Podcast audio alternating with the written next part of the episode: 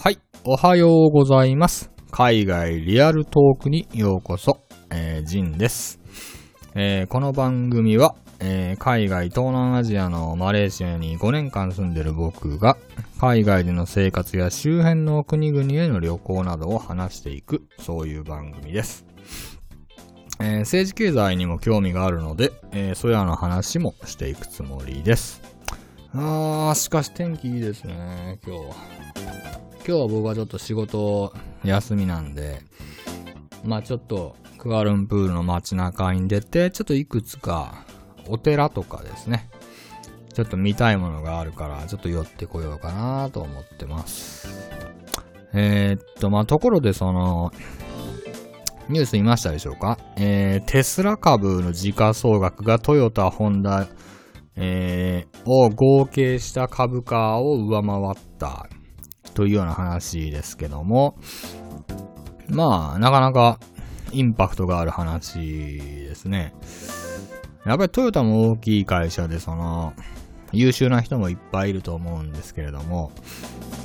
やっぱりあのーその、やっぱりあの、テスラのように未来を作る会社と、トヨタ、ホンダのように、まあ、鉄の乗り物を作る会社とでは、どっちがその投資家の心に響くかっていうと、まあ、儲かりそうかっていうと、やっぱりテスラ見ちゃいますよね。で、まあ、トヨタ、ホンダってあんまり電気自動車やってないあの、以前ですね、僕はあの、タイのバンコクの方にですね、あのまあ普通に旅行に行って、まあ美味しい店巡りをしてました。結構あのその美味しい店を探したりして食べ歩くのが結構好きなんでですね。そうしたらですね、あの、まあ、ピンクのチキンライス屋さんっていうお店があるんですけれども、えー、っと、そこにそこがちょっとまあ、もう多分大体旅行行く人も住んでる人もみんな知ってると思うんですけども、有名なお店なんでそこを並ぶんですよ、すっごく。で、まあ並んでる時に、えー、っと、一人で来てた日本人のおっちゃんに出会ったんですね。まあたまたまなんか近くにいたんで話をして、じゃあ一緒にこのチキンライス食べましょうか、みたいなところで。まあ多分話をしてて、まあ、この方は、えそうです。その方は駐在の人で、で、それで、まあ、多分言わないですけど、まあ、車関連の仕事をしてる人だったんだろうなと思います。ですんで、まあ、ちょっと、電気自動車の話をしてみたら、あの、まあ、トヨタってあんま電気自動車してないですよね。で、そういう話をしたら、そのおっちゃんは、いや、実はまあ、電気自動車をやらないといけないのはもうみんなわかってるんですよ。ただ、電気自動車をやってしまうと、あの、下請けさんを切らないといけなくなっちゃうんですよね。だからできないんです。っていうふうにまあ普通にあっさりと言われてましたけども、まあその方が、まあどんな会社でどんな場所で働いてる人なのかはわからないんですけれども、まあ本当、山田電機でもですね、電気自動車に参入するようなものなんで、まあほとんどその、まあパソコンのように、まあ電気自動車になったら、その CPU 入れて、ハードディスク入れて、電源入れて、そういうちょっとパーツ的な話に多分なっちゃうんだろうなとは思いましたね。まあどちらにせよ、まあテスラ株、まあ、すごいですね。で、まあちょっとついでに、あの、トヨタ株とホンダ株ってどうなのかなって思って、えー、っと、まあ、その、ちょっと一回株価を見てみたんです。するとまあ、トヨタもホンダも、まあ、長い間基本的に横ばいであんまりまあ、動きないですよね。右肩上がりなんてのは、なんかなさそうですし。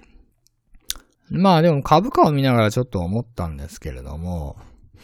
まあ、日本の、まあ、東証の株価っていうのは、あの、単純にまあ、日本政府が、今、年金法をぶっ込んで、あの、見せかけだけ株価を上げてよっていうことで、年金法突っ込まれてるんで、その、まともな株価じゃないんで、あんまり比較する意味はなかったなぁと。まあちょっと、思ってますね。まあそんなこんなで、まあテスラ株買ってたら大儲けできてましたよね。まあでは、えー、っと、今日のテーマを発表しますと、えー、っと、今日のテーマは、ちょっと一風変わって、海外とは全く関係がないんですけれども、えー、選挙事務所に行くことの勧めです。選挙事務所に行くことの勧めです。えー、っと、まあ、なぜ唐突にこんな話をしたかというと、まあ、少し前に東京都知事選挙ありましたね。えっ、と、現職の小池都知事が、まあ、圧勝ということで、えっと、まあ、他の候補、ね、宇都宮さん、山本太郎さん、まあ、足しても、まあ、全く、あの、追いつかなかった。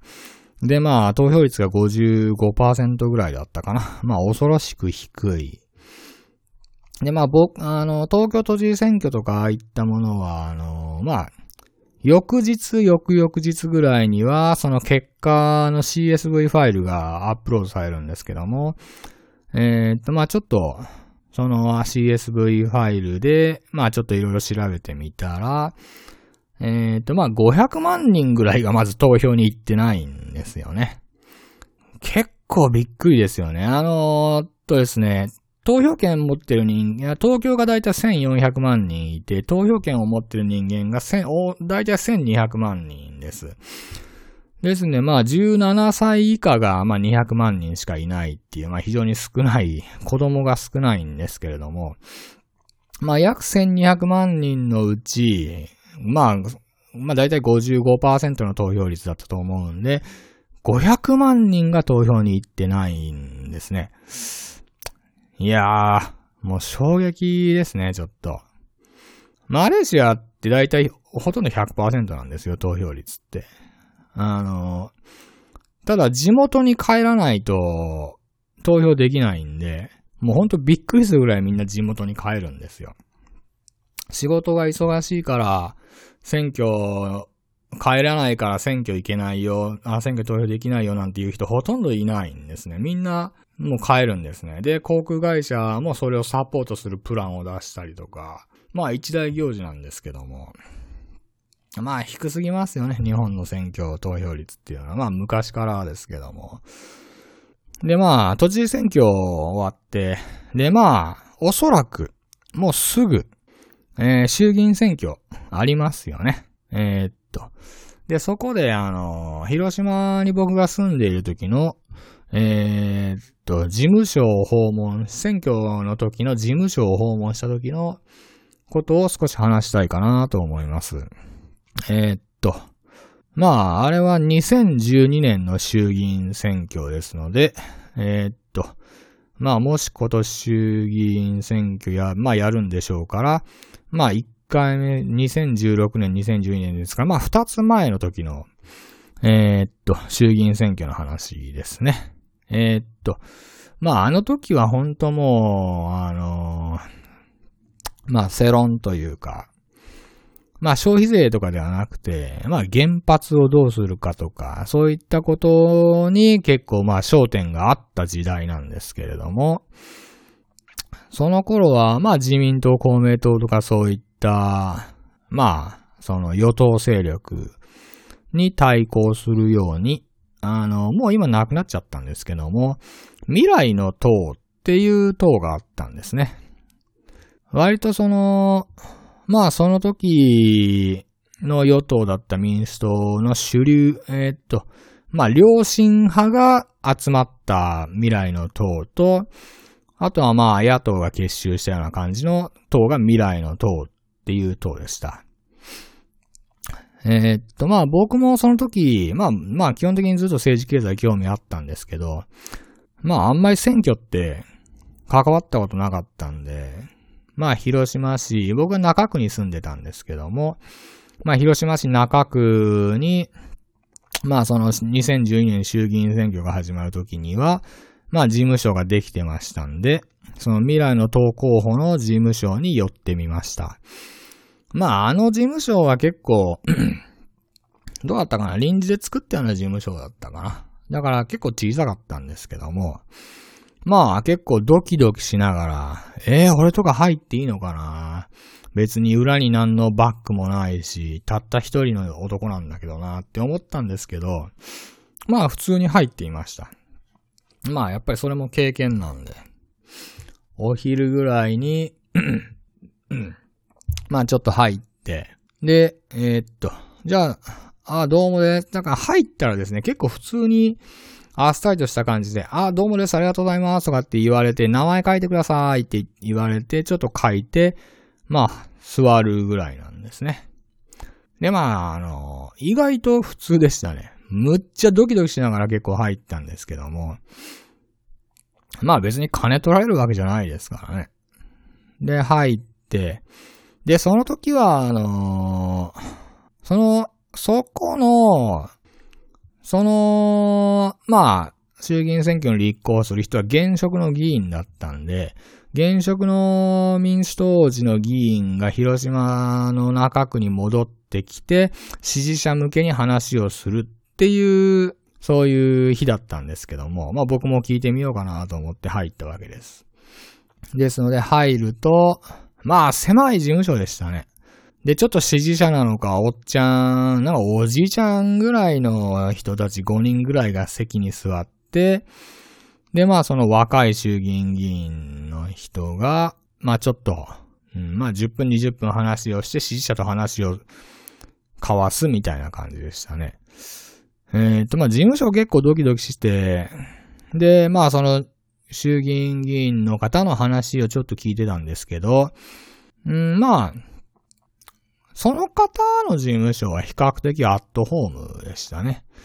支持者の人もザックバランな人で別にスーツも着てない普通のおじいちゃん、おじいちゃんみたいな人ばっかりで。多分自民党候補とかそういったところに行くともうスーツで、スーツ姿の人で固められたすごくなんか硬そうなのが多いと思うんですけど。まあ、その事務所はそんな感じでした。まあ、議員さんの話は、あのー、なんというか、正直なことを言うとつまんなかったですね。あんまりその、深い知見みたいなものもあんまり全然感じなかったし、あの、ね、インターネットで書いてあることの方がもっと詳しいなみたいに、まあいろいろと感じましたね。あの、ですんでまあいい人そうでしたけど、あんまり能力がありそうな人には見えなかったですね。ですので、まあ、議員さんって、その、先生先生とかってよく言われたりしてると思うんですけど、まあ、あんまそんな大した人っていないんですよ。まあ、昔の政治家とかはまたちょっと違ったのかもしれないんですけど、まあ、最近は特にもう薄っぺらいのが多いんで、で、まあ、議員さんの話20分ぐらいはまああまり面白くなかったですね。で、まあ、名前とか書いてたんで、まあ、その電話番号とかも書いてたんで、確かなんか一度ビラ配り一緒にやりませんかって連絡があったことがありました。ですので、ああ、じゃあやりますっていうことで、えー、と、まあ、神谷、えー、っと、八丁堀ですね。まあ、広島の地理がわかる方はわかると思うんですけど、まあ、中心部です。そこで、未来の党をよろしくお願いしますというような、えー、ビラを配ってました。まあ1時間ぐらいかな。割と結構受け取ってくれるんですよね、ああいうのは。まあ、そうですね。まあでもやっぱり政治に関わってる人っていうのは、まあ事務所に立ち入る人だとか、えー、っと、その、ビラ配りする人とかっていうのも、まあやっぱり年配の人は多いですよね。うん。僕とか多分若い人が一人何やってんだろうみたいな感じでちょっと浮いてたような気もしますね。で、まあ選挙の投票日が、まあ始まりますよね。投票日が来ますよね。そこで、その、まあ家で見てもいいんですけど、まあせっかくだから選挙事務所でね、あの選挙特番とか見るのもいいだろうなと思って、まあ、選挙事務所に投票開票時に行ってみました。まあ、議員の人もテレビの選挙特番でうわぁ、どうだ、買い、あ勝った、当選だ、とかっていうのを確認するんだな。ちょっとまあびっくりしたんですけども。まあ行きましたね。ただまああの、まあ残念ながらですね、その事務所に入った瞬間に、まあ当確かどうかわかるんですよ。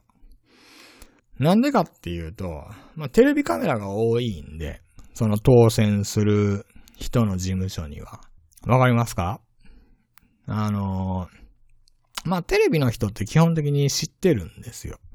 もう事前にどの候補が勝つかっていうことを。まあそれは別に卑怯な手とかそんなんじゃなくて、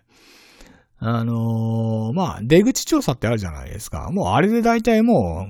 う、わかるんですよ。どっちが勝つかっていうのは。で、えー、っと、まあ、例えばその、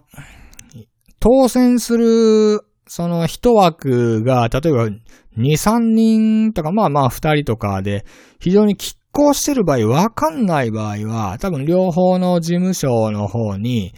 もう一斉にずらっとカメラを並べてどっちが勝つかっていうのを多分やるんでしょうけど、まあ明らかにもう、あの、票数に差があって、もうこの人が当選するなって分かってる場合は、もうそこだけにもうカメラが集中するんで、まあ残念ながらまあ分かるんですよ。だから僕が事務所、選挙開票時に事務所行った時は、まあその支持者の人、まあもうちょっと増えて、いろいろいたんですけど、カメラあんま来てないかったですね。だからなんか、まあそんな盛り上がってない。うん。そんな感じでしたね。まあなんか、なんかどこかで昔見たことが、なんか広島テレビか何かで見たことがあるようなアナウンサーみたいな人が普通に支持者として座ってたりとかですね。まああとなんかその、まあ彼ら同士でいろんな話をしてるんで、まあなんか横から聞こえてくるんですけど、なんかその中の一人の若い人が、ああ、僕、あのー、どこどこの政党から、ここの立候補者としてやってみないとかって一回言われたんですよね。とか、そんなこと言う人がいたんで、え、そんな軽いもんなんだ？みたいになんか思ったりもしたんですけど、まあ結局、その候補者は、まあ当然落選をして、まあ大して盛り上がりもない事務所内でしたけど、まあいつまでもいてもしょうがないんで、まあ22時ぐらいにはまあ家路に帰ったかな。まあ不思議な気持ちな、あれでしたけどね、ちょっと。うん、まあ勝った候補のテレビ中継も、その選挙事務所ではまあ見てましたし。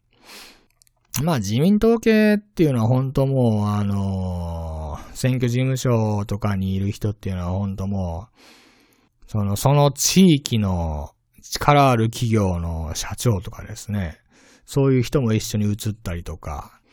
まあなんかほんとスーツ選挙な感じですよね。なんかあんまりそんな、まあなんかその、大衆のためにとかっていうのはまああんまり感じないんですけども、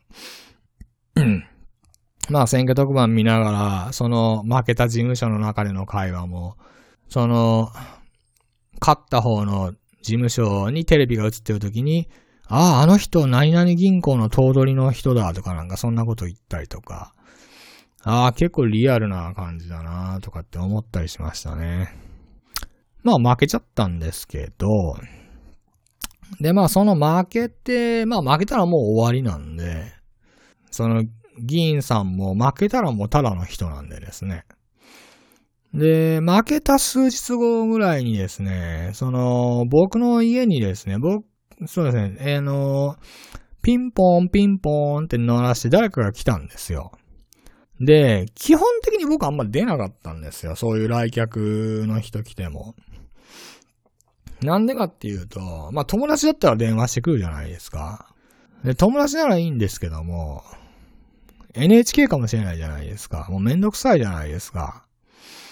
だから、その、まあ出なかったんですけど、ピンポンピンポンが鳴らなくなってからちょっと外行ったら、あの、名刺が2つあったわけですね。えー、っと、その、選挙に立候補したその方とその秘書でした。あーっと、出てりゃよかったなって思いましたね。で、それと同時に、その、まあ、ほんの少し前まで議員だった人が、まあ、その、まあ、何のバックもない、たかが一人の小さなところに、